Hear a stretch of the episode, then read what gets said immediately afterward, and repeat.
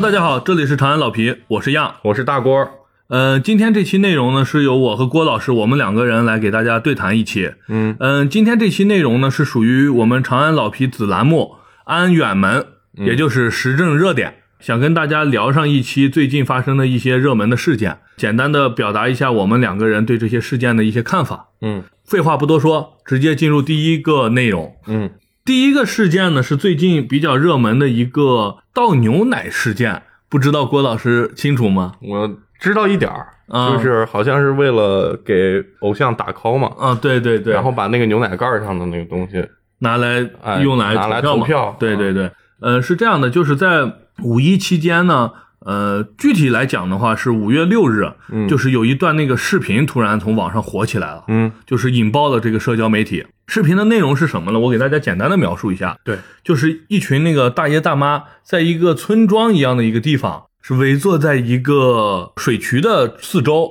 然后呢，每个人手上都拿着若干个那个真果粒这么一个酸奶瓶子。然后呢，把瓶盖呢都娴熟的取下来，然后瓶子里头的那个酸奶呢，全部就倒入身边的这个油漆桶里，然后倒满油漆桶之后呢，就直接就倒到这个沟渠里了。哦，啊，大家看了这个视频以后，应该会觉得比较奇怪，对。不知道这是干什么。反正我第一是过期了，对对对，我第一的想法是因为前些日子有那个新闻嘛，就是说有那个工商局的人去面包店查，啊说这个面包店有一批发酵不成功的面包全都给扔了嘛，对还有一些切完之后的那个边角料。嗯嗯都给扔了，然后就是说是这样违反了那个食品法什么的，对，啊就是浪费嘛，对，浪费。然后呢，我觉得这可能也是呃一样的事情。就比如说这个牛奶临近到这个保质期了，嗯没人能喝，那就把它给都倒了。然后后来呢，我看了这个新闻具体的一些评论，还有这个描述啊，嗯我发现这是一个。就是刚才像郭老师说的，它是一个投票的一个行为。怎么说呢？就是这个《青春有你三》，不知道郭老师看过没？我不看这种。啊、没看过。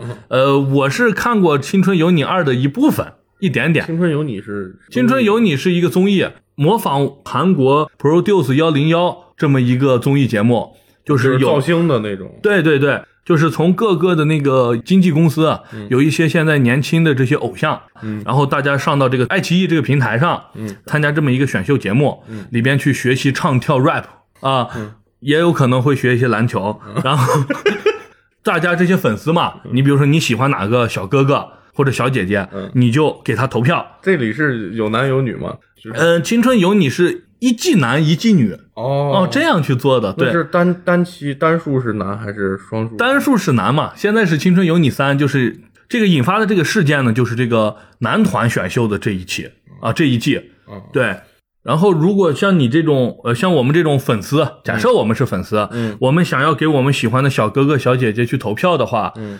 这个节目组呢，它设置了两种规则，啊。一种呢就是说，我们可以登录这个爱奇艺的什么首页，嗯。然后在那个什么助力通道可以给他点投票，嗯然后一个账号一天只能有一票，啊，然后这对于那些狂热的粉丝来说，这可他一行。票肯定肯定不解渴呀！对 对对。对对，就是我想要给我的小哥哥投更多的票，当那种股市里大庄家，不能当对对。对散户。对你投上这一票，感觉就是不给力。对，于是呢，就有第二个通道，这个通道呢，就是你可以买我们赞助商这个真果粒蒙牛真果粒，嗯然后在真果粒的这个酸奶盖儿里边有一个二维码，嗯，啊，你这个二维码一扫就代表一一票还是几票？就代表着我这瓶必须开。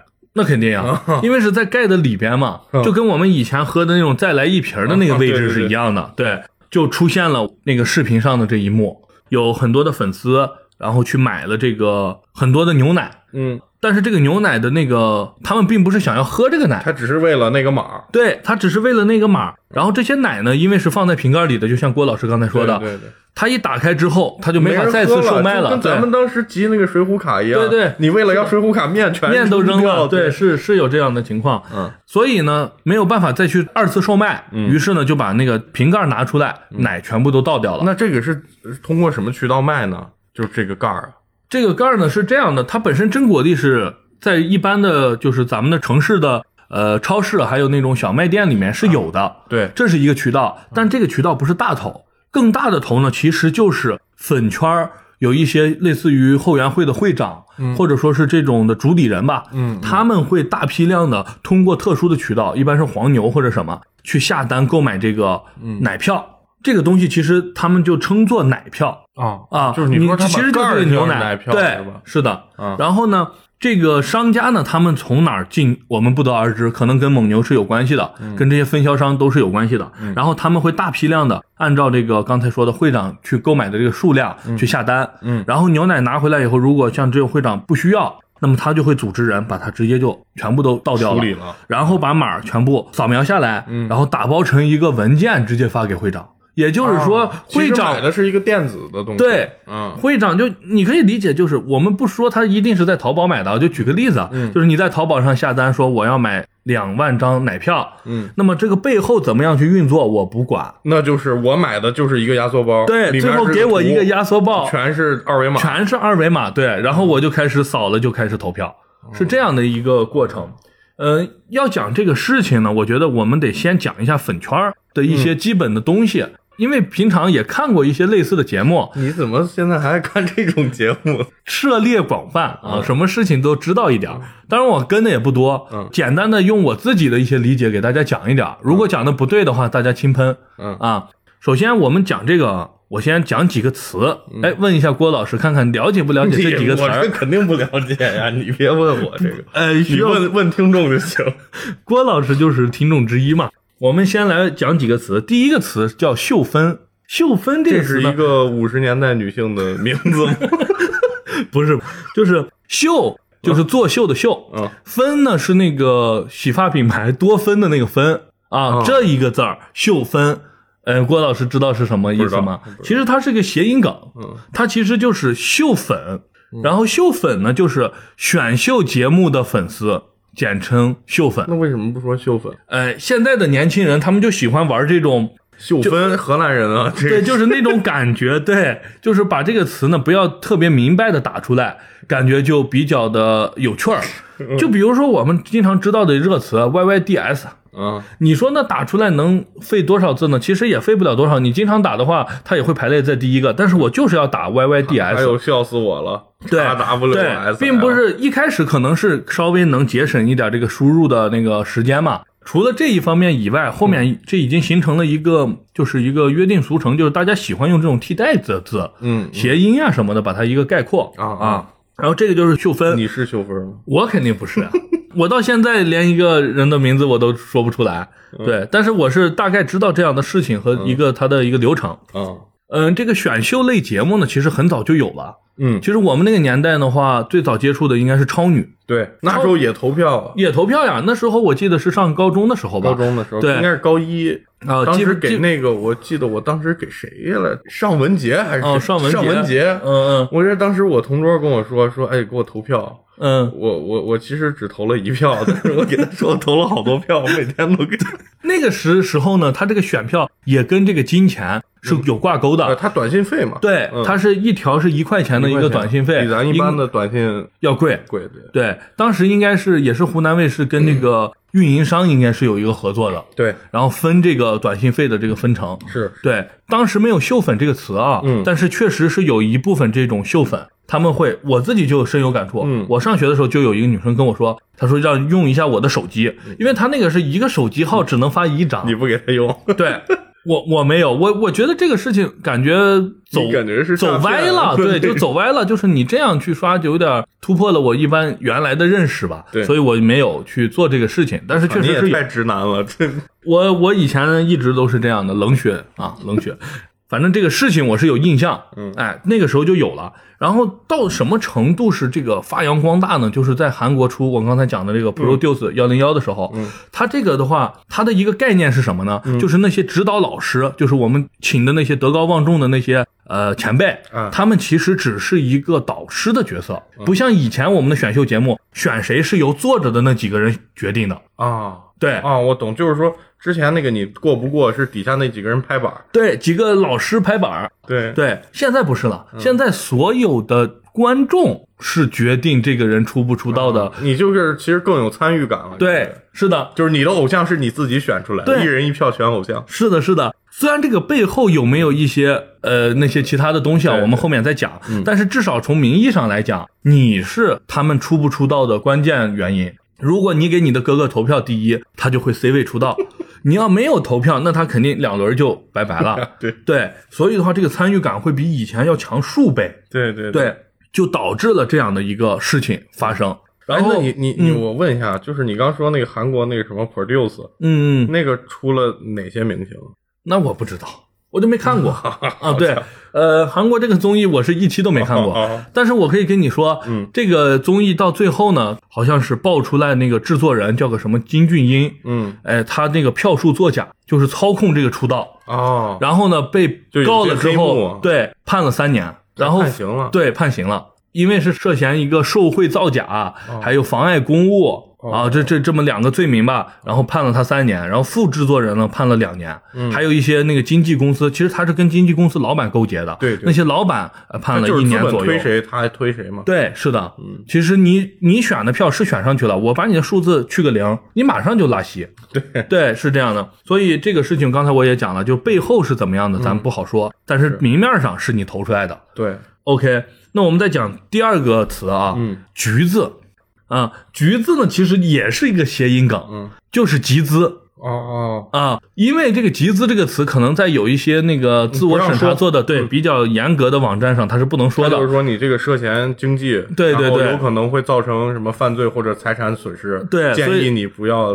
说这种东西。对，或者说他把那个字给你弄成星星，你这时候你没法跟别人交流了。所以的话，他们都使用橘子来代替，甚至大部分就是一个表情，就是一个橘子的表情对，然后这个橘子是什么意思呢？是这样的，就比如说郭老师，你现在喜欢一个明星，嗯，呃，就叫就喜欢于景天吧。啊，你可能不知道，就是这个《青春有你三》这个排名第一的这个选手，嗯。啊，比如说你是于景天的粉丝，嗯，这时候你是一个穷粉，就是你可能就有那么、啊钱啊，对，三五十块钱，对，一百块钱的这个生活费，嗯，然后呢，你想要去大量的去冲榜买牛奶啥的，那你是现很难的，对。很难去做到的。但是不要怕，你们是有团队的，五湖四海的喜欢我们这个于景天的这些粉丝呢，会聚集在一起。嗯，然后这里面呢，会有一些就类似于我刚才说的主理人或者说这个会长，嗯嗯，他会出来，他会出来以后呢，他就说，为了让我们的于景天在下一期节目中有一个好的表现，嗯，我们需要集资，比如说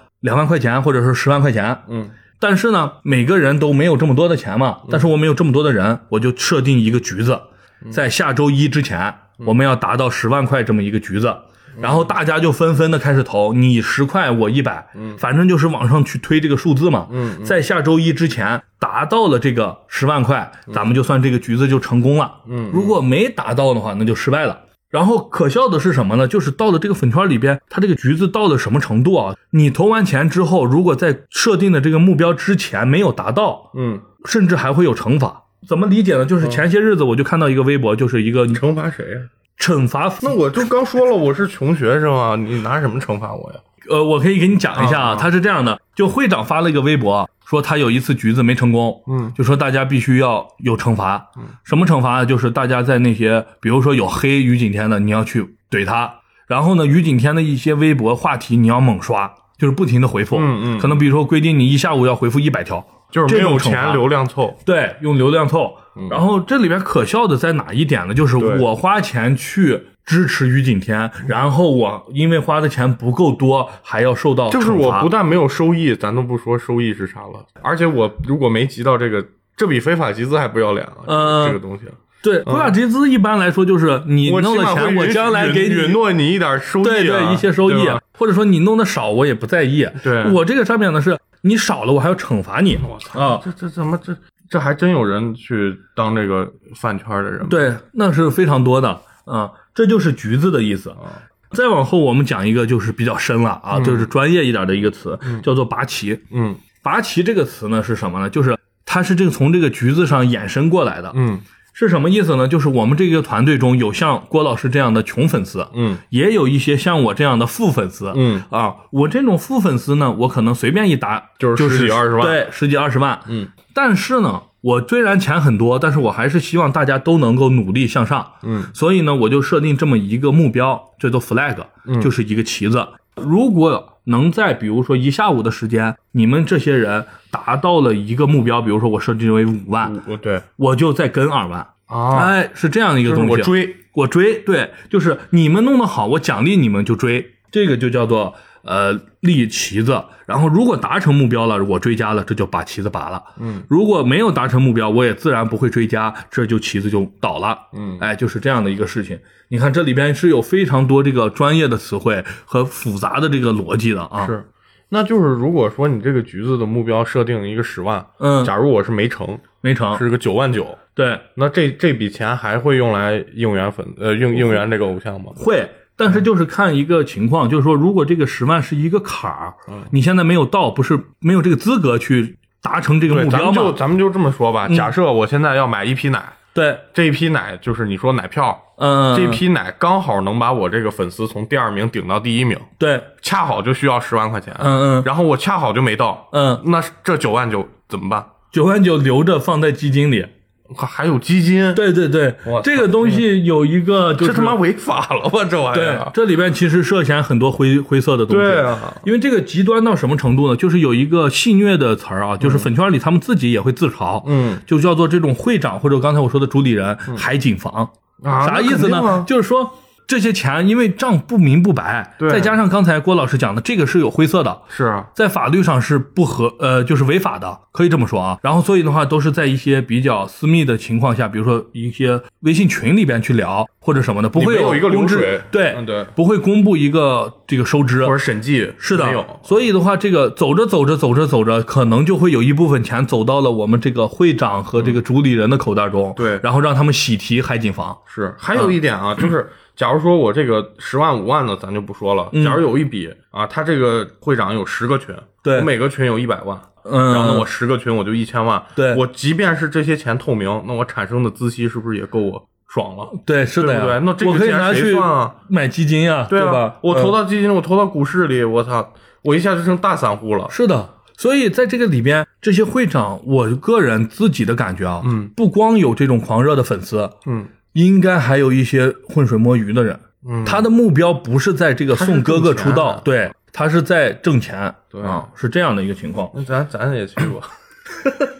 你你喜欢哪个哥哥我？不知道，先说你说一个，我可以喜欢，为了挣钱我可以喜欢。可以现在现学，嗯，对吧？还有这价值观不太对了。对对对，是的。呃，那我们就是把刚才我没有讲到的一点儿给大家分享一下，补充一下，就是这一个牛奶后续去查这个视频啊，嗯你知道这个地方在哪儿不？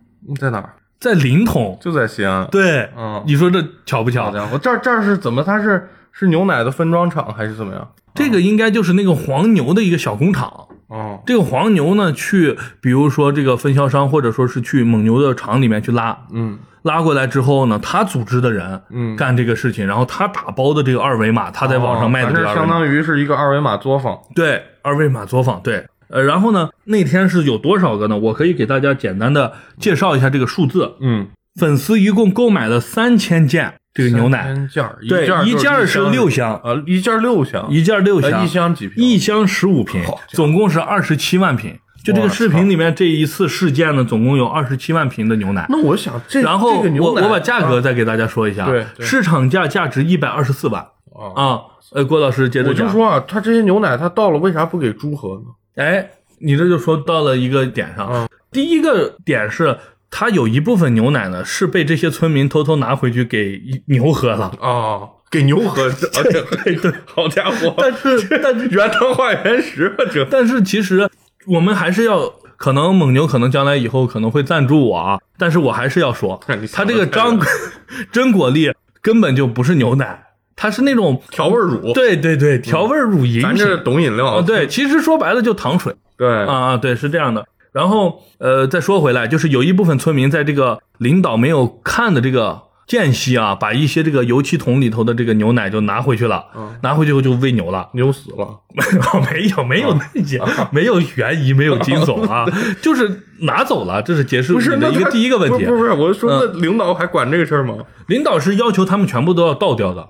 那倒和哎我觉得这个是不想让这个事情流出去。吗哦，就是说我倒完，然后这个事情就干干净净了，马上平息对，马上平息。只要没有人把这个，这个肯定是某个大爷或者大妈偷拍的啊。嗯我觉得啊，就其实说领导自己也知道，就不是说领导就这个分包商啊，对对对自己自己也知道自己这种行为是触犯法律的，对，或者是不道德，不道德的，最起码倒掉一个东西，谁你就三岁小孩，他也知道这不是对的事情，对，所以他是想盖这个事情的。对，你想想，这是一百二十四万，这就是刚才我说的，你那些穷穷的粉丝是不可能凑到这个钱数的。对那么就需要大家团结起来，然后有这么一个主理人把大家集合起来，然后才能达到这个值。达到这个值后就买一批，买一批下来就开始一批的投票。这个事情的结尾呢，它是怎样的呢？是在这个五一假期的最后一天啊，嗯，最后一天的那个凌晨呢，这个爱奇艺就暂停了这个的录制。为什么呢？是因为当天的白天呢，这个新华社，嗯，还有什么人民日报吧，反正就是几个对点名了。官媒点名官媒点名了，嗯，说这个事情，哎，有违这个道德，而且可能会触犯法律。对，然后呢，当天晚上呢，就是爱奇艺就停止了录制，发了个微博就道歉了，嗯。说是坚决接受啊，积极整改。然后呢，第二天呢，这个甄果丽也道歉了，说呢，呃，他也是觉得这个事情做的不对，他们不知情什么乱七八糟的，是，对。但是这个事情呢，我想说的是，在这件事情中，总共有这么三方。对，第一方呢是这个蒙牛真果丽啊这个赞助商，对，第二方呢是这个爱奇艺制作方，第三方是这个秀芬，嗯，对，这么三方面，可能还有一个偶像，对。啊，这么这么三四方面，责任。对我认为呢，他们是都有责任的。在我看来，这个责任最重的人呢，我个人认为啊，嗯嗯嗯。是蒙牛真果粒。对，呃，这个逻辑是怎么样呢？其实是这样的，嗯。刚才郭老师也讲过了，说为什么不把这个奶卡呢放在这个比如箱说子上箱子里边，啊，对，或者说是放在这个外包装这个塑料瓶儿上，你你你说他刚一件是十几瓶，六箱，呃，不是，我说一箱是一箱十五瓶，一箱十五瓶，，对。我弄一个大箱子，上面印一个这个，嗯。在箱子我只要抠出来，对。我里边十五瓶奶是干净的，，对，然后我可能原来一瓶是两块，嗯。我现在卖你五毛，我一块五对，嗯。还是有人喝呀，是啊，是吧？我只是没有大箱子了，对是啊，对，是这样的。可以这样啊，这有什么不行？而且成本比那个还小，那它这个不是成本的问题，所以就我为什么把它定为这个最坏的一方呢？是是。这样的，嗯。是其实亲你一的时候啊，嗯。这个蒙牛就进入代言了，嗯。哎，就是进入这个赞助了，嗯。然后它的那个赞助费是多少呢？是三个亿，哦。他他冠名是三个亿挺，多然后呢，当时呢就是一种叫做奶卡的东西，嗯就是在这个箱子里如果有十五瓶儿，我就有一张卡代表十五15瓶儿十五瓶的这个就我有资格票对，嗯然后呢就会出现像郭老师这样说的，嗯我先。把奶卡按原价卖给秀粉，因为秀粉是有钱的，嗯所以我原价卖给他，然后拆了箱之后，我再散瓶的去卖。对呀，卖的时候，如果假设卖的不是太好，我还可以适当降一点价，因为我已经从奶卡上把这个钱挣回来了。其实已对，经回本了，对，这个是大家都双赢了嘛。但是输的是谁呢？是这个真果粒，所以真果粒不这么干，为是为什么呢他赞助这个的目标不光是为了把他这个名字打响，嗯，其实他更直接的就是通过这个买奶卡的行为增加销量。那他这样也能增加？你你算啊，他这个其实是增加不了销量的，嗯是怎么样？比如说他日常卖给不是秀粉的这帮人就是一百万啊箱饮料，啊，如果我现在秀芬把这个一百万先买奶卡买到，嗯，然后这个奶再卖给你们这些本来需要就要的人，嗯。那么它的销量还是一百万，啊，也就呃这个里面稍微绕一点，就是说，如果我把这个东西卖给秀粉，他倒掉了，那是不是一直接销量一百万？嗯，原来愿意喝真果粒的人还得再买我的金额外。额外的一百万，他还得再订五十万的。对他还得再买他的一百万的他想喝的，所以他就变成了两百万，他是这种是在去库存吗？但是实际上，对他的收益不是是一样的呀。收益不一样啊。收益怎么不一样？怎么不一样？本来我一百万的销量是卖给正常想要买我这个金真果粒的这帮呃消费者，对，这些消费者不是秀粉。是这时候呢，如果我是破坏瓶子的这种方式去售卖奶卡的话，嗯那么这帮本来不是我真果粒客户的这帮粉丝买的呢，他就相当于自己消化了。对，然后原封的那一部分消费者呢又不动，嗯相当于双倍的销售。是是是，是这样的，所以这个里边的内心就极其的险恶，就是说，在他设计他就想到这种结果。对这个结果是他一定是在他的掌控当中的。对，如果我把这个奶卡设置在这种瓶子内部啊、瓶盖里边、啊，就是说我必须得把奶设置成一次性开封，就是你要票的话，必须得开我这个奶。对这样的话，我再需要喝这个奶的人就会去额外购买我额外生产这部分牛奶多出来的，所以它销量就上去了。上去了，对，它是一个内心非常险恶的，是这样的一个事情。嗯这种，哎呀，这怎么说呢？反正如果我是企业家，我是不会干这种事儿。是的，我刚才 利用你你讲这个空隙啊，我查了一下，它到到底是不是犯罪啊？嗯嗯，咱们为什么说这件事儿在五一之后发酵呢？对因为二一年的四月二十九号，十三届全国人民代表大会通过了《中华人民共和国反食品浪费法》。咱们之前不是倡导光盘行动吗？那只是一个倡导。对，咱们现在这个是正经的成法律了。怎么样算是浪费呢？对安全可食用的食品或饮品，未能按照其功能和目的合理使用，包括废弃因不合理利用导致食品数量减少或者产品质量下降。嗯嗯，所以它这种明显就是违对反了他这个是明显的，对，啊，所以我觉得点名不为过吧，是肯定不为过不。但不为过，罚款它也不为过。对啊，整改也是的。然后爱奇艺就是暂停了这个录制之后，他最后又发了个微博，他就取消了。嗯所以这个《青春有你三》就没了，也没有出道的人了。嗯，所以有一些极端粉丝还在网上去攻击一些，嗯就是阻碍了哥哥出道的一个这个机会，是这样的一个事情。那我们把这个具体的事情抛开，我们再聊一聊这个事情背后的一些东西。好，前些日子还有一个事情啊，跟这嗯个有点相关，我们拿过来一块讲一讲，就是这个郑爽的这个二百零八万日薪对，天价。天价。我当时我相信每一个听众也是这样的啊，就是知道了这个以后，还要把自己的年薪跟他做一个除法，然后大概算一下，就是大概算一下，你发现你一辈子，别说一辈子了，你可能好几辈子都挣不了他两年挣的钱，对，挣不了人家那一部戏的钱。是所以我现在也是想问一下郭老师，你怎么看待现在这个明星这个收入的这个问题呢？首先，我觉得明星收入肯定是高的嗯啊。为什么这么说呢？因为现在的这个娱乐圈，我个人认为啊，是资本的力量太重了。嗯嗯，财团捧谁，大佬捧谁，谁就火。不管你这个演技或者怎么样，咱们在学校里头，假如说咱学校里头玩儿，哎，我就会说，呀，你看这个女孩好不好看，你就会去看，对啊是吧？可能你原来认识这个女孩，你就觉得，哎呦，这个女孩就一般吧。嗯嗯但是我每天都跟你说，只要咱俩打球，我就跟，哎，这个女孩来了，你看好看吧？嗯看她的眼睛长，她那鼻子长，那嘴长，嗯嗯，你就会怎么样？你就会去多看两眼。对你这一多看不不要紧，嗯你怎么样？你就说，哎，这鼻子真好看，这嘴长得真好，你越来越喜欢他了。你一旦追他，话回到我这儿，为什么我天天给你这么推荐呢？嗯是因为我跟这个女孩约定好，你身上有钱可赚，那这就是什么？我就是这个资本的喉舌呀。嗯嗯啊，我天天就鼓动你啊，你就得去看这好，嗯，我就是流量，我带你啊。对是吧？就是流量，然后，所以这件事儿回到咱们现实生活当中，就是什么？可能这个演员演技也不怎么样，嗯嗯，人缘也不怎么样，嗯情商也不高，嗯啊，他怎么样都是看就是一个普通的，不算优质偶像吧，就算嗯嗯路人啊，也不是路人，就是一般明星，就可能我们三线小角儿。但是我这个资本的力量一进来呢，我鼓噪的你就不行，你就得去追他，嗯嗯，是吧？一下他抢手了呀，嗯几个片方都找他，嗯，他这个价格肯定就上去了。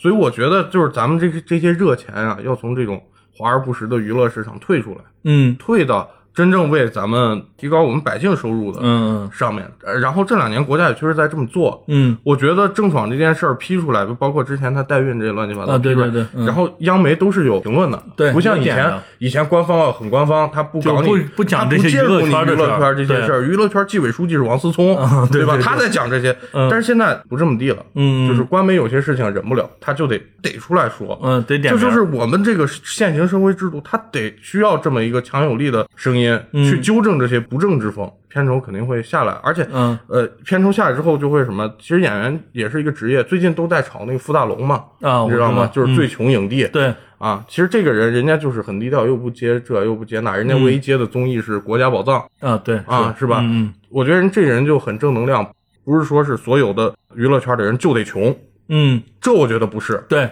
这是极端啊，嗯不能说让他们这些人就得过得穷，就像咱们以前老观念说戏子不入流，嗯咱不能有这种想法。对对，就是说他做的事儿和我做的事儿，咱们是平等的，嗯都是职业。你是在大众眼前晃悠，你挣钱；我是在默默付出，我也挣钱。嗯咱俩是平等，不存在我去追你，你怎么高不可攀？对对。这种要扭转。是的，郭老师这一点我也是有很大的感悟啊。我是以前的时候看那个韩国的综艺比较多，嗯，呃，我知道一个韩国这块儿有一个综艺咖，就专门做综艺的这帮的，迪对，这这种。这种人，对。他们的工资呢是比较低的，不高。而且他们的工作量也是很大的。就比如说我经常看的那个 Running Man 啊，嗯。它是每周更新嘛，它里面最受欢迎的，或者说是整个在韩国这个综艺圈里能排到前三的这么一个人，刘在石，嗯，他的这个工资呢，当时我在网上看的一个数据，不一定非常准确啊，但是大概是这样的，就是 Running Man 呢，呃，一年不到七十万人民币，嗯，那也是正正常。对，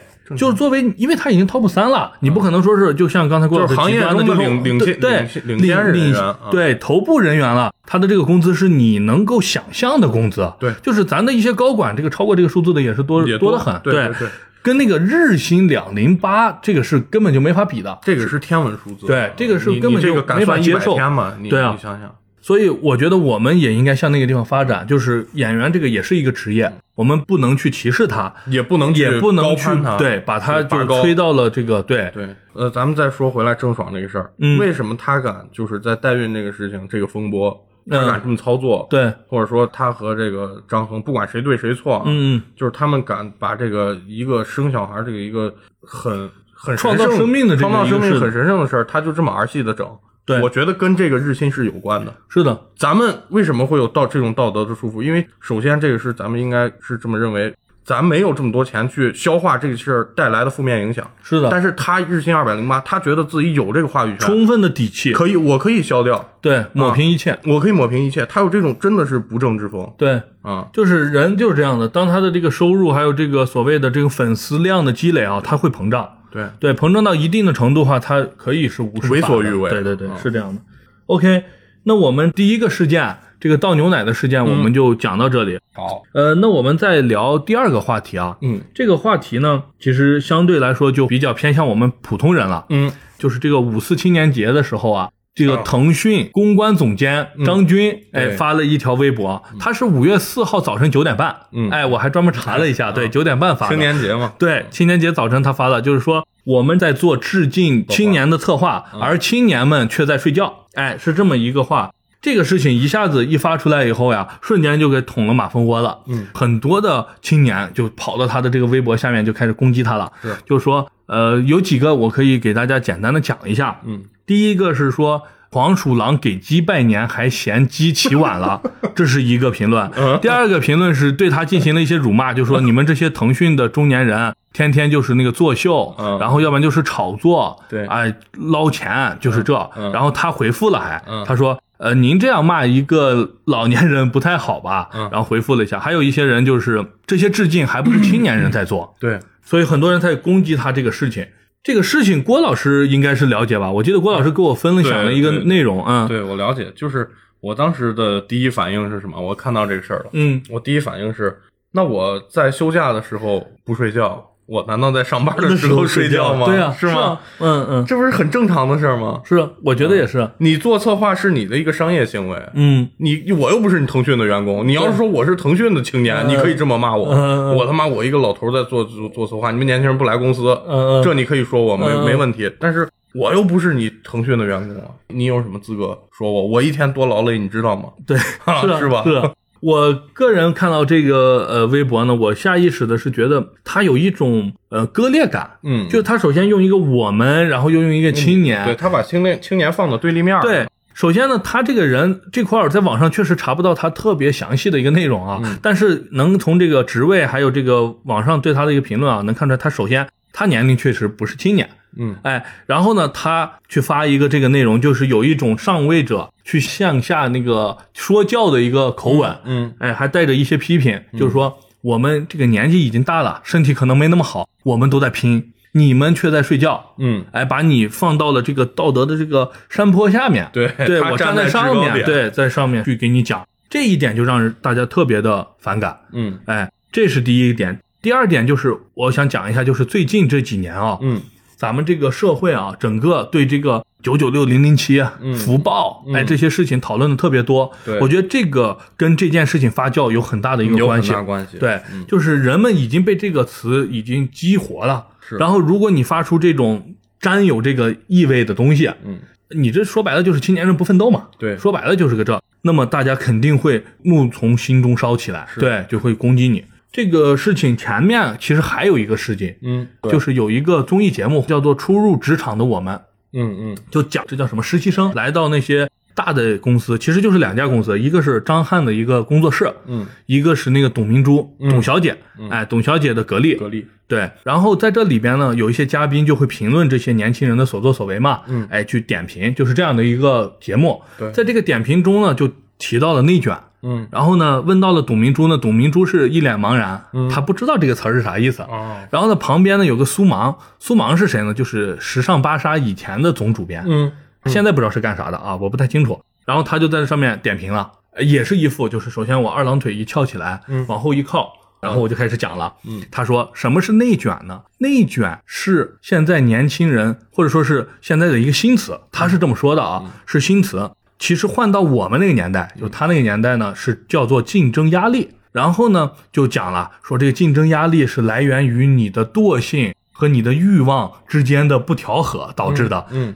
用人话来讲，就是他说你们想要的太多，但是太懒，就是你想躺着挣钱，对，嗯，就被网友给攻击了。对，这个是为什么呢？其实他这块呢是这个被人攻击的，在我看来啊，是有一点自己找的一点意味。嗯，为什么呢？他是这样的，可能很早以前，其实我很早以前就看过这句话。嗯，什么我们的一切不开心都来自于欲望和努力的不平。对，对，其实他是把它往这个内卷上去套用，其实他根本不知道内卷这个词本身嗯是什么含义。嗯，你你你怎么理解这个呃内卷这个事？内卷这块我也是稍微的去查阅了一些资料啊。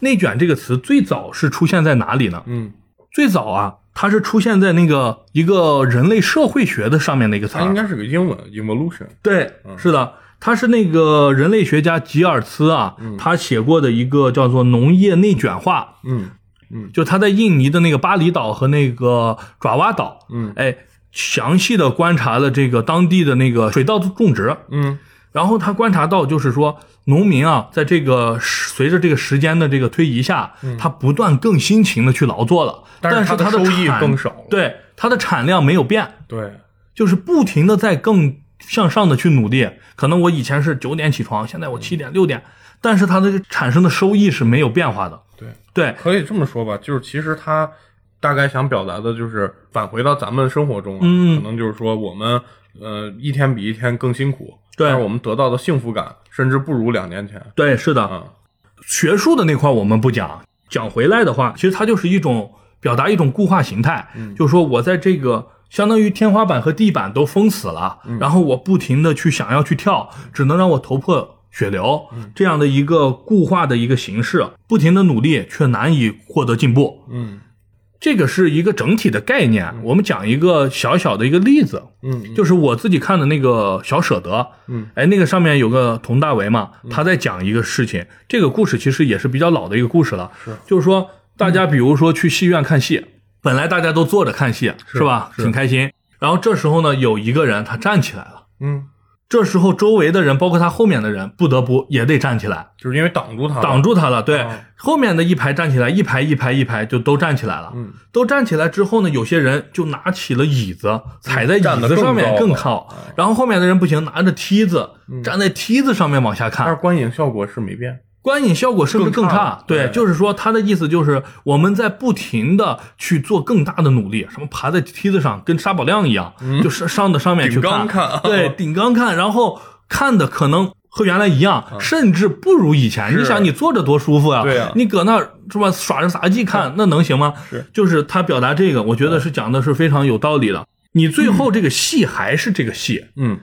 你却哎在那耍了很多花活，嗯，其实你没有得到更好的体验，这一点是内卷，而不是说我想要吃冰激凌，但我不想挣这个钱，嗯，我想躺着就把它吃了，不是这个事儿，对这不是所以它是两码事儿对啊，就内卷更专业化些个就是说我通过我的努力，我的劳动，嗯。我获得了我应得的那一部分，对。这个叫努力和收入，对吧？的关系。一个正啊，内卷是什么呢？我你花了一块钱嗯。买，哎，我给那人说我一块五买你的，然后到他了，人家一块五肯定不卖他了呀，对对对。人家说你你得交两块，对。他和你之间比呢，他比你多付了两倍，我挣这个冰激凌所要付出的成本对对对但事实上你俩是冰激凌是一样的。一样的，我我最近啊，我还看了我，因为我经常刷抖音嘛，嗯嗯，然后我看了一个这个有一个博主叫大 logo，我不知道哦你知道吗？我知道大 logo，大 logo 是夸北京吗？对，大 logo 是一个什么样的人呢？可可能很多听众也比较了解，他是一个就是只去这种高端场所对，啊，自助餐一吃就上万，就这种啊，去了之后哎，但是这个人本身啊，我就是实话实说，这个人本身我对他不反感。嗯为什么呢？因为我觉得他不是像一般的人那种炫富博主。嗯我今天又提了一辆和谐号，他嗯不是这种，嗯他是以以一种就是很向下兼容的一种口气、一种嗯口吻，让我们普通人去，就是从我的视角一开始啊来看，让我们普通人去了解到所谓的上层阶级是怎么样的一个消费水准，对对或者他们一天在玩啥，他们在吃啥。嗯我看了以后，我并不会第一时间觉得这个世界不公平，嗯我会觉得我操，还有这事儿，我他妈开眼界了，感谢嗯我。嗯嗯这是第一天。后来他被人民日报点名了，点名了哎我我当时就还很奇怪，这有啥？这不是炫富啊！啊！后来我仔细想了一想，是怎么回事呢？嗯这个名儿要点，为什么？因为不可否认，我们现在社会结构，包括我们的收入结构有很大差异。对这个大老板挣的就是比我扫大街的多，嗯但是在我眼里啊，就是咱们正正经说，在我眼里，扫大街和大老板对我来说一样的。为啥？大老板你又不给我钱，扫大街你又不问我要钱，你俩有啥高低贵贱之分呢？对吧？在我眼里是没有。但是事实上有很多年轻人啊，他有可能家里的收入确实不高，对，但是因为自媒体啊，包括这个网络的普及，给他熏陶的，他熏陶了，他熏陶成什么样了？我要去跟富二代比，我一个嗯留守儿童普通人嗯。啊，不就不说普通人，就咱们比普通人再说的收入再少一些的人群，嗯嗯。我也有智能手机啊，对吧？几百块钱一个，对，我买了之后，我一搜，哎，大 logo，看好家伙，一顿饭吃上万。嗯。我爸妈从城里打工回来，我说我要吃日料，我们吃十万块钱的日料，现实吗？肯定不现实。造成了一种矛盾啊，对是的。对吧？然后这些青年的这个心理谁来疏导呢？嗯我天天看这个，不是说愚民政策不让他看，是因为现在确实社会就是这个现状嗯啊，你不可否认。但是你怎么去引导他，并不是说自媒体刷刷很简单啊，但事实上你知道这些钱挣来有多不容易吗？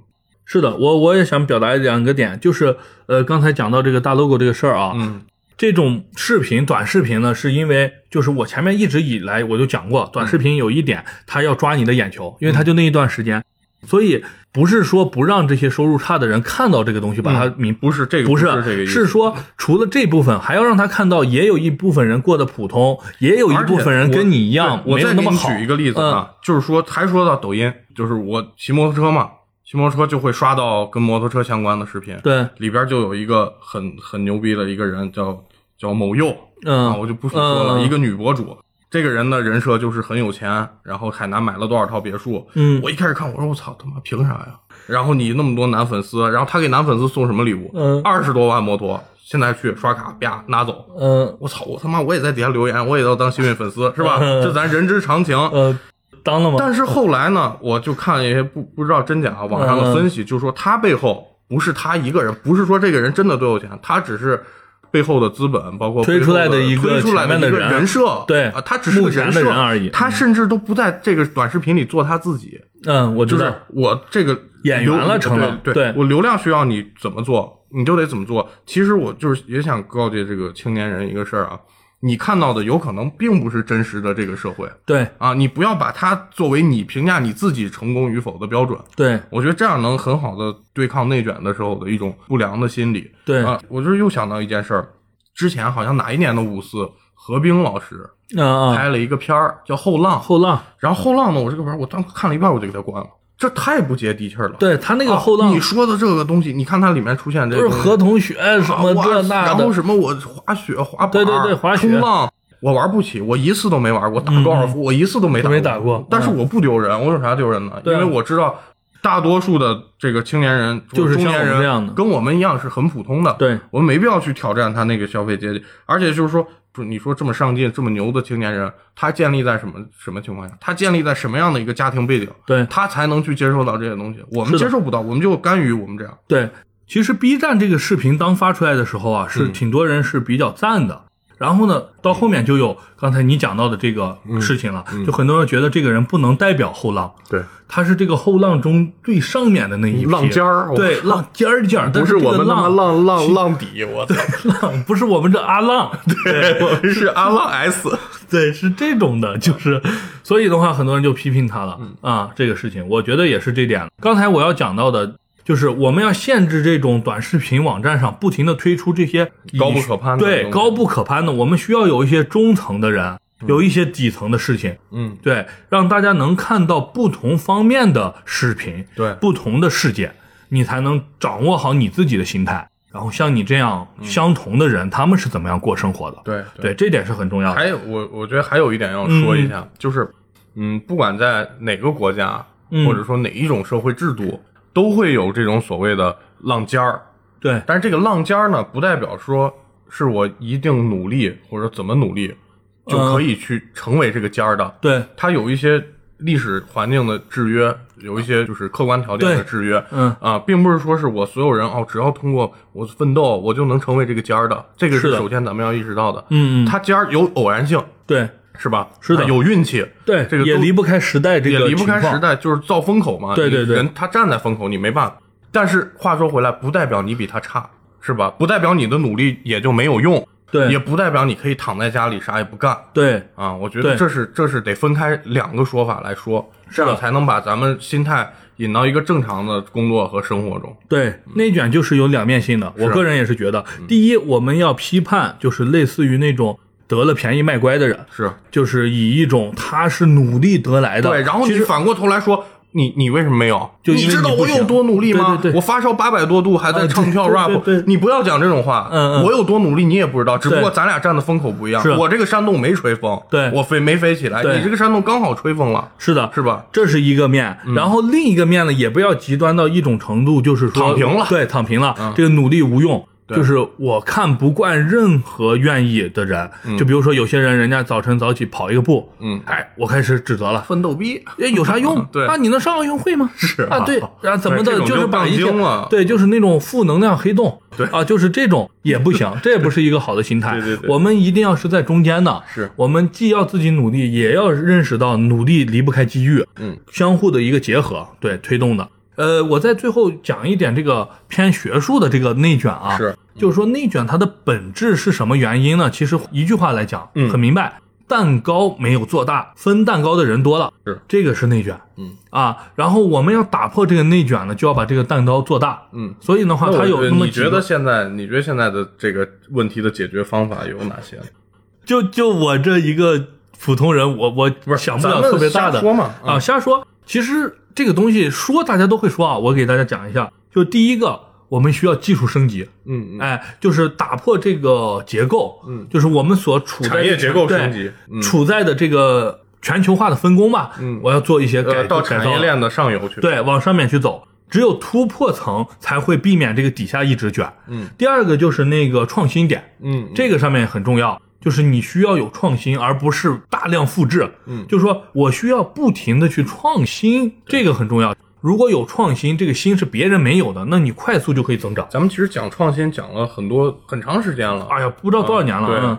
所以我觉得是这两个，但是你要问我那种具体的措施，那我我说这个极端一点的啊，嗯，咱们要扩张，咱们要把 evolution 变成 evolution 啊、这个是怎么实现？就是我说的扩张，咱们不能一直接受外来文化的输入，嗯嗯嗯，咱们要把咱的东西输出。输出你就像这个“一带一路”，嗯包括这个高铁的全球推广，嗯这就是一种输出。你就包括现在咱布局这个新能源产业，也是在解决这个产业链比较靠下的这个问题。嗯，我觉得现在的问题确实是咱怎么样扩张的时候又不被人遏制，对，这才是咱们解决这个真真正的这个道理。所以咱们现在讲这些，我觉得之后是会好转。是的，是的嗯，会好转。呃，那 OK，嗯，呃，五四青年节的这个睡青年睡觉这一件事儿啊，嗯我们就讲到这儿。我们再讲一个事情呢，是这个也是在五一，这好巧不巧啊，这几件事情全部都在五一。对，五一的事情非常多，说明大家并不是在睡觉。啊，就是另一个事情是什么事情呢？是一个歌手，哎，就是乃万。哎，乃万呢？我是乃万老师的粉丝。你这种粉丝前一周才查乃万到底是干啥？哎，不是不是，我先说一下我怎么认识乃万的。嗯嗯有一个综艺，我不怎么看综艺，但是有一个综艺我看，叫这就是这就是篮球。灌篮啊，这就是灌篮！哎呦我操，假假粉儿，呃，这这就是灌篮。然后这个乃万当时出来，我不知道是谁啊，就是有几个经理人嘛，女嗯对对女经理带着一堆大粗老爷们儿，就感觉很有就跟赤木晴子一样。对对啊视视觉差啊。嗯，然后就看着就这乃万，说这人这名字怎么是这样的？我第一点也是反应不过来，他这个乃万是啥？嗯，后来我就查了一下，他是奈。就是九一啊，九一就是罗德曼是好像是九一，罗德曼的粉丝啊，对对对，嗯我后来看了一下，我觉得这人还挺有意思，嗯我操，两个数字能乃万是一个那个说呃歌手吧，嗯说唱歌手，嗯呃对，他是在一九年啊参加的这个中国新说唱，嗯但是呢，可能水水平或者是各方面的原因吧，反正被胖虎老师给剪没了，嗯嗯。啊，所以我也不太知道，只是后来才知道的。然后他真正出名呢，是在参加我们刚才讲到的这个《青春有你二》啊哦，这个选秀节目里，他是第十名。嗯，然后那个团呢出道是前九名，就是 The Nine，然后他他是第十个，奶完了后的那个万，所以他是 Ten，然后呢，哦所以他就没有出道。但是后来呢，他个人也是做一些宣传或者什么的，其实呃，慢慢粉丝越来越多了，嗯。也是有一些关注度了，嗯。啊，对。然后他的这个名字来源，就像刚才郭老师讲的啊，就不介绍了。他的原名呢，呃，叫那个赵辉，他是不是西安人？对，啊？就是咱们老乡嗯。啊，西安人，所以我了解的比较多一点。然后呢，这个事情呢，我也是像刚才一样，简单的给大家介绍一下，因为有些听众可能不太了解。嗯。是在五一期间呢，他去参加一个音乐节啊，具体我也不太清楚是哪个音乐节了。反正唱完一首歌之后呢，大家都知道，歌手一般唱完一首歌要跟大家互动一下，说上一两句那种话。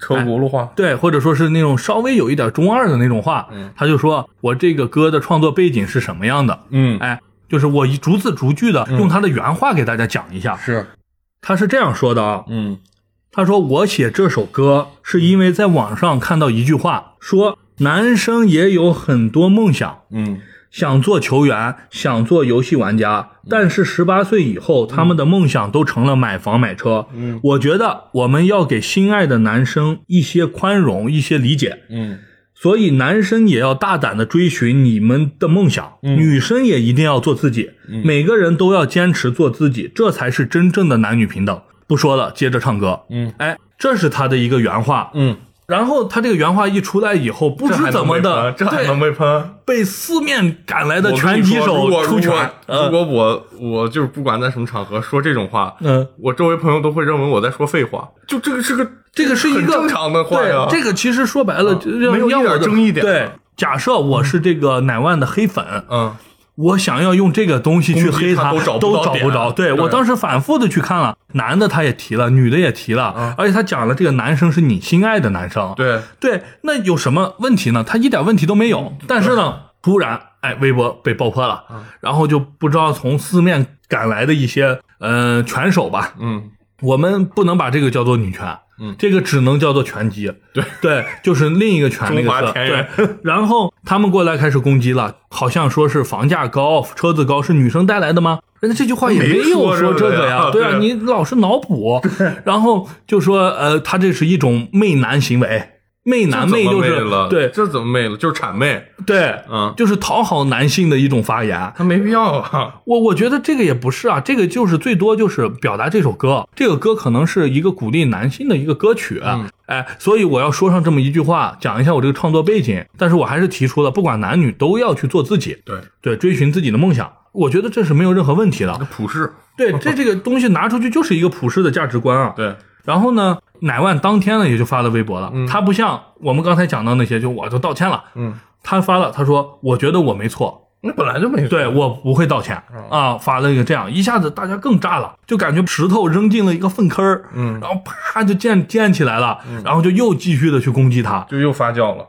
这个东西呢，其实我最近这两年观察哦，嗯。这个性别对立的事情越来越严重了。嗯嗯，前些日子有几个标志性的事件，我都给你大家讲一下。哎前段时间杨幂发过一个图片儿，嗯，不知道你看过没？我不知道。就是她是趴在这个椅子上，然后上半身是在这个地板上，嗯腰部以以下呢，就腿部啊都是在这个板凳上，就是大概腰是垂直于地就是面，很柔韧很柔韧，对，就是一个瑜伽动作吧。嗯他是模仿了一个漫画，哎，漫画里有一个人是那样的，嗯嗯对，然后他拍了个这个照片，就意思我很柔韧，然后体现一种我的身材的美对，啊曲线美，哎，发出来了，一下子就被攻击了，为什么呢？说他媚男，这有啥媚男的？就他他就说这种是讨好男性啊，我操，那那我去游泳我不穿泳装行吗？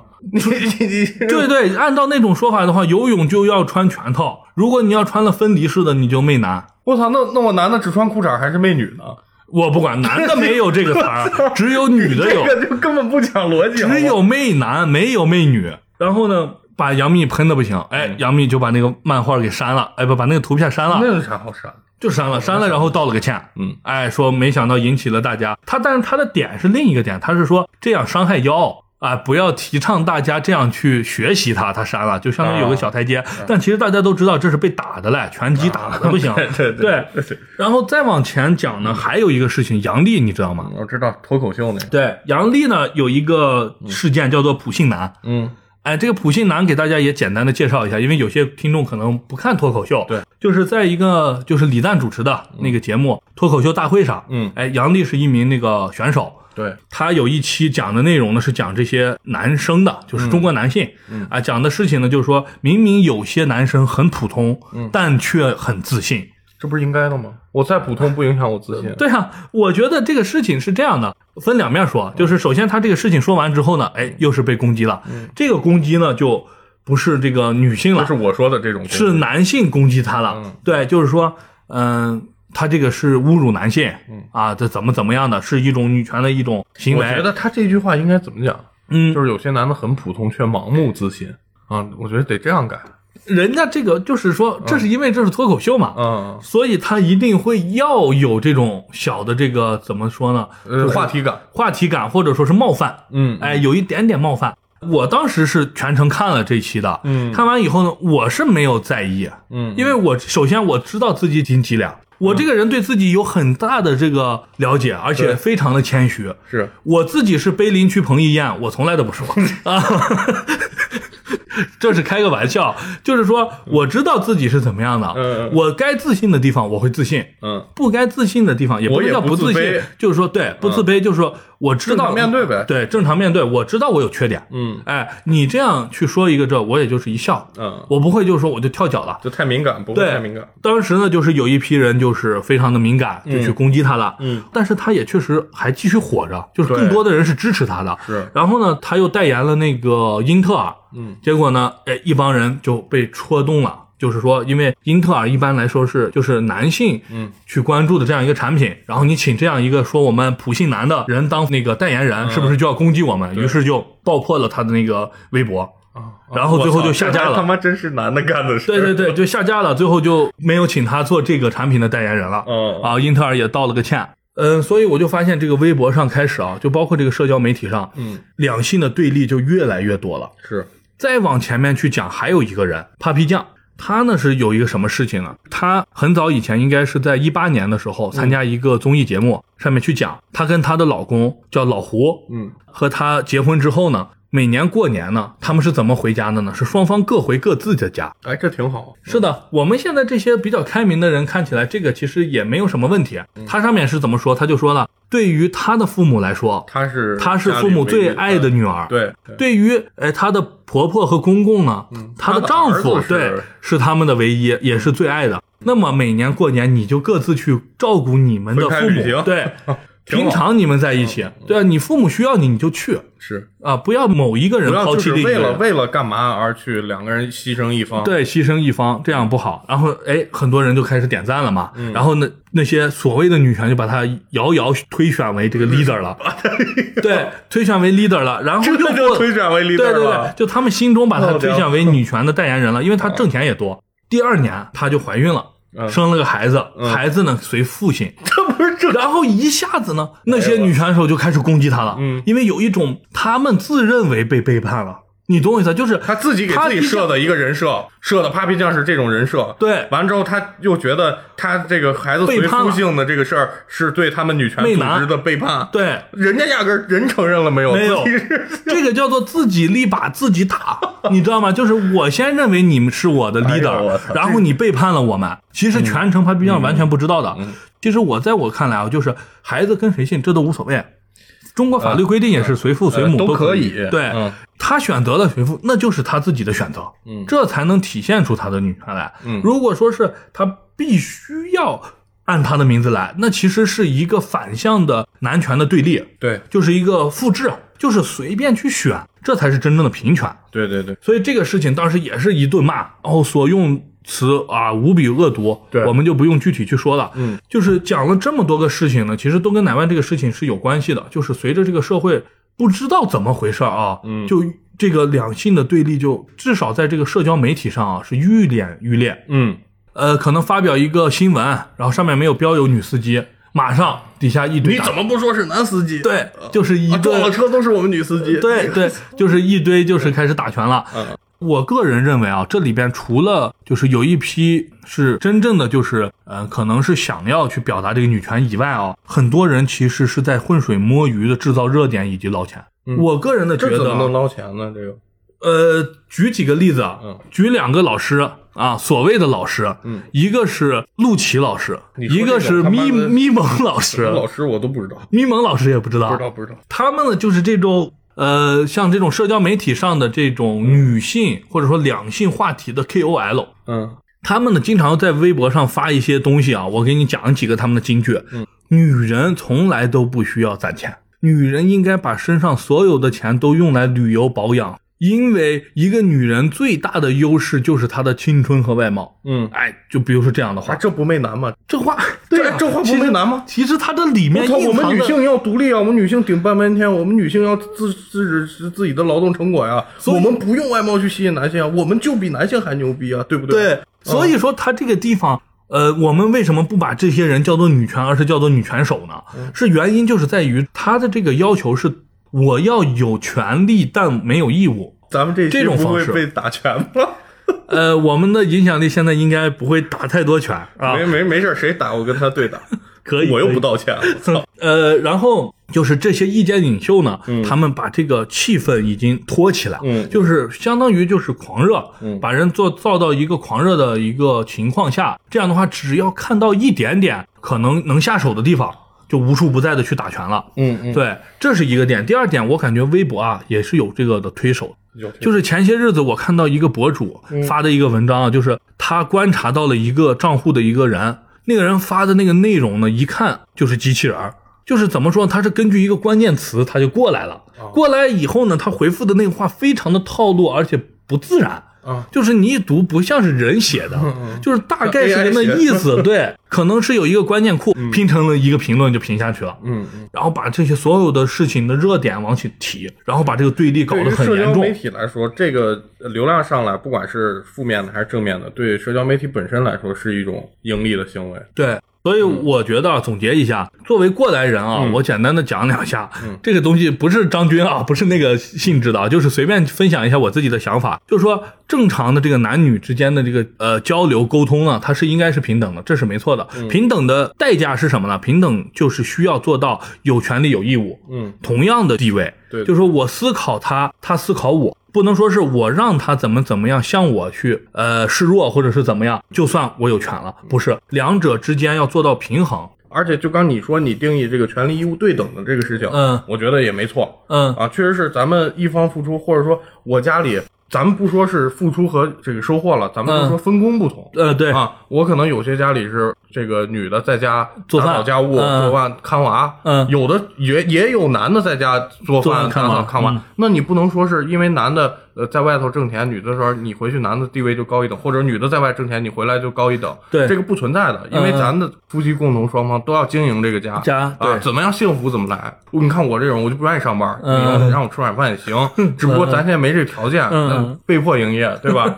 啊，所以这个就是大家真的要去宽容，去对，呃，其实有一个点呢，我原来很早以前了解到一个点，就是嗯我们怎么样保证这个女性就是休这个产假，而嗯不让公司去歧视她啊，嗯或者说是避免招女性。对这种事情，怎么样让它避免发生呢？其实很简单，嗯并不是国家制定法律说女性首先我要求公司必须要一比一，哎，对，哎，或者说是我要求要更好的这个什么赔偿金，什么乱七八糟的，让他不能开，不是。最好的简单方案是怎么样的？当然未必能实现啊，嗯，是稍微反一点你的直觉的，是给男性休一样的产假。嗯，怎么说呢？就是女性如果产假是十一个月，我就让男的也要对，而且陪产假必须也是十一个月。嗯这样的话，对于一个招工的单位来说，男的他一定对一样了啊，他也必须有这么一段时间不能工作拿钱。对这时候你男女就一样了。这时候我就评而且论这个我觉能力了得你。你这个提议真的特别好，嗯因为有些女性她这个在生产之后，她本来就是产后有有抑郁嘛，啊，对，或者说本来觉得就是一个一个人在家带孩子，可能确实压力也很大，压力是啊压力很大因为而大家都是从一个青年人过来，你怎么就是我就多出来一个人，你男的他妈天天不管，嗯嗯，是吧？因为你要上班，对你不上班还咱还没钱吃饭，对工资还要开除你，嗯男的也不没办法。对。但是你如果你这个提议好，两个人都带薪休假，我男的也要尽自己带小孩的，这毕竟也是我的后代嘛，对啊是啊。我也要尽我的一份责任。，对。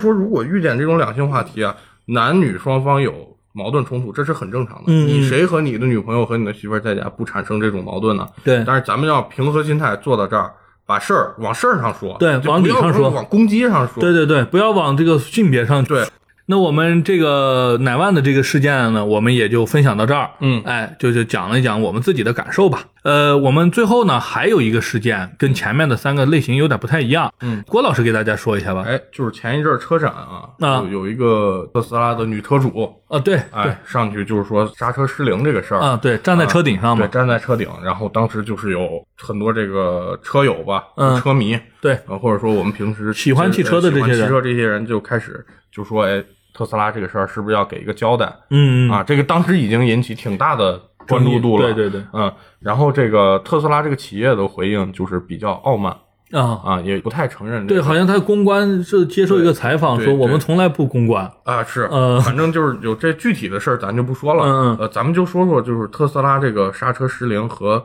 呃，包括中国政府引进上海工厂，特斯拉上海工厂这个事儿，咱们结合起来简短的说一说啊。首先，特斯拉这个，你知不知道单踏板操作模式？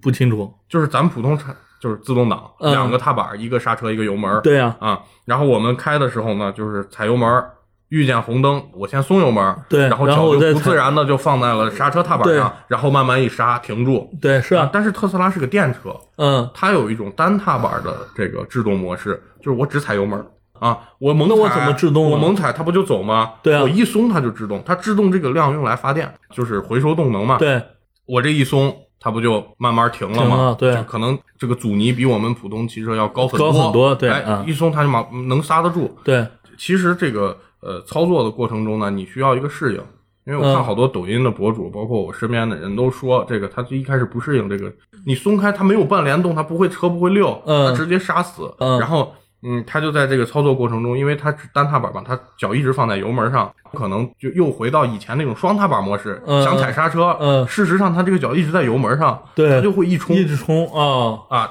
就造成了这个事儿。嗯，但是这个女车主到底是不是真正的刹车失灵？还是咱们说前两操作失败说还是说操作嗯失误？这是特斯拉官方就说你有可能会出现这种操作失误的情况，确实也有这种存在。但是呢，说回刹车，这个电车的这个启动速度大家知道比较高，嗯很快。对，但是它用的，因为 Mode 三毕竟是一个比较便宜的一个产品，对对对它的刹车的，你要说你用个 Brembo 的刹车，或者你用个特别牛逼的品牌的刹车，可能它没有问题，就是嗯特斯拉百万级的那些车也是很很厉害的部件，对吧？它没问题。问题是你这个品质降到了咱们家用车的这个级别，不是豪华车这个级别的时候，你的提速没变啊，你提速嗯你电池组功率还是那么大，对吧？你还是跑得挺快，嗯，然后你经常刹这个刹车不就过热，一过热它制动效果就不是那么好了，对，是会有可能出现这个刹车失灵故障。只不过咱们现在说，一个是批判这个女车主的维权方式可能不是那么理性，嗯不能客户一闹你就解决，对吧？啊对这个是吧？对啊。再一个你，按闹分配。呃对对对，你特斯拉也不能回避你的责任，对，不能说，哎，我是因为你闹，所以我不给你解决，你这就是闹。嗯，你得考察它到底你的产品存不存在这种东西，问题嗯你得像一个负责的大企业一样，你去召回或者你去再调研或者解决人家这个赔偿。嗯，对。这是我说的。其实我刚说了个比较中立的话吧，啊对。就是两者都其实各打五十大板啊。这个事儿又引起了发酵了，有一部分人就说特斯拉你就该滚出中国啊，你这不给我们消费者解决事儿啊，对吧？嗯你不像一个负责的车企，我们有我们比亚迪、长城，我们都是怎么样，很多就是都在做新能源嘛。嗯你的竞品是怎么样做的，你可以可以去看啊，你你就应该滚，外企就滚嗯啊。第二个就是说，这个女车主给我们特斯拉车主丢人了。啊，对，我知道前一阵我们是男车主，高知高收入群体，对对对高知高你这么收入一闹，我操，我特斯拉开出去多没面儿，对吧？对他们不敬畏我了，他不敬畏我了，嗯不是我就我高端人士，对对对买个特斯拉，我操，他妈这刹车都刹不住，嗯就会就带来，我确确实是也有这种状态，我辛辛苦苦攒钱买的车，你凭什么你出去就说我刹不住？嗯还有一个视频就是一个特斯拉正在掉头还是倒车，哦，有路人个小伙，呃，一一看赶紧跑开，赶紧走啊怕！他一脚油哎，对对啊对，然后这个特斯拉的事件也在网上可能说微博也抓住这个流量了，对，一来特斯拉就往这儿引流，对对对是的很多新闻。就是对对对，一一下就看了这么多这个这个东西。我在这儿说两个事儿，嗯。呃一个是特斯拉上海工厂这个事儿，啊，对，因为大家知道我们中国的汽车产业，咱们就说实话啊，是滞后于这个世界发达国家的，不管是欧美日韩，呃对对对都都是。相对于技术比较落后。落后在哪儿？落后在燃油机。嗯对吧？主要咱就是不是说车壳子造不了，对对咱五几年打嗯手工打造的红旗，嗯不比劳斯莱斯工艺差，对对吧？咱的内燃机的水平，毕竟人家工业革命之后发展了多少年了？对是的啊咱想这个一下子在这个道上超车是很没那么容易，对，啊。嗯然后呢，特斯拉上海工厂的引进的契机，恰好是为啥好多人喷特斯拉呢？恰好是逢这个中美贸易战的开始嗯对，啊。这时候中国用了一招，其实怎么说，很很媚的一种态度，嗯去引进了这个特斯拉，给他全是中国政府提供的贷贷款嘛和地嘛，对吧？让特斯拉的成本降下来。特斯拉这个企业也是在国产之后，它也降价了。啊对，也降因为，特斯拉它的理念就是，我如果降下成本，我要在保证我的利率的基础上，我要返还给让利给消费者。这个事儿没错，好多人说特斯拉韭菜，我觉得这没啥喷的，嗯这特斯拉良心啊，咱有有啥就说啥，这个是降价应该的。对啊，完了之后呢，好多人就说。比较热血一点的人就说：“哎呦，你在这个关键节点，你引进特斯拉，嗯你嗯是不是怕美国呀？啊，啊你是不是怎么样啊？”